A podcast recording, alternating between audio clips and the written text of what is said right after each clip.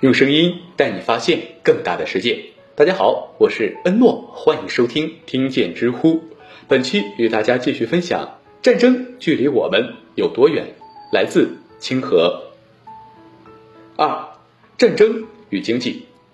与中国相比，欧洲国家的形成要晚得多。中世纪及之前的欧洲属于城邦自治式国家。十五、十六世纪，欧洲开始出现历史大分野，民族国家逐渐出现。欧洲国家的诞生同样源于战争，一场持续了半个多世纪的战争——意大利战争。东罗马帝国覆灭之后，欧洲大陆上的城邦相互征战，试图扩大领地。几乎所有的欧洲大城邦国家都卷入了这场旷日持久的战争。战争的结果加速了法国、西班牙、奥斯曼土耳其、意大利等主权国家的成立，奠定了欧洲的国家版图。三十年战争后确立的威斯特伐利亚国家体系。在这场战争中，欧洲的一些学者，比如科贝尔，开始思考，在欧洲诸国关于谁能够取得支配地位的问题上，商业允许了他们以和平方式和战争方式的持续争斗。科贝尔等重商主义者视贸易等同于战争。他们认为，商业是国家间永恒的和平的战争，是精神和工业的战争。谁控制了海洋，就控制了世界贸易；谁控制了世界贸易，就控制了世界帝国；谁成为世界帝国的主人，谁就控制了世界本身。可以看出，重商主义者将商业与贸易定义为侵略手段以及掠夺财富的工具。他们主张限制出口，最大限度地创造贸易顺差，赚取巨额外汇。这种彼之所得，我之所失的主张，很容易成为后来的战争导火线。后来，休谟、奎奈等学者大力批判重商主义，进而催生了英国古典自由主义。英国古典政治经济学家们认为，贸易与战争本质相悖，所有贸易本质上都有利可图，即便对于受益最少的一方也有好处。而所有的战争本质上都是摧毁我们人类。古典自由主义的自信来自斯密的分工和市场学说，以及李嘉图的比较优势理论。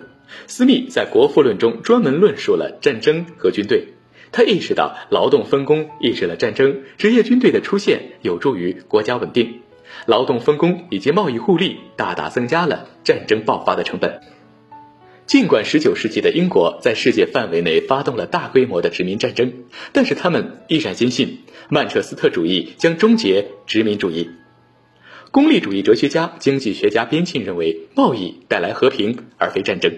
他说过一句名言：“即便征服全世界，你也不可能将贸易增加半个便士。”同时，边沁还撰写过一份一项普遍永久和平计划。首次提出构建国际法来解放殖民地。一八四八年，欧洲爆发大革命，曼彻斯特自由主义的宣告人巴斯夏焦急万分地写下《和谐经济论》。在开篇致法国青年中，他呼吁捍卫自由主义，别把国家引向错误的道路。巴斯夏给法国青年指明方向：社会问题的解决完完全全存在于“自由”这两个字之中。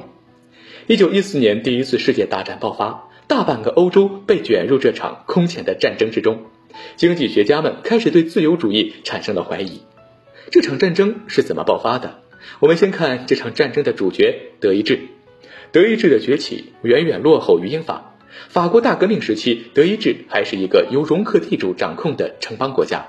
这个国家的诞生和统一也源于三次王朝战争。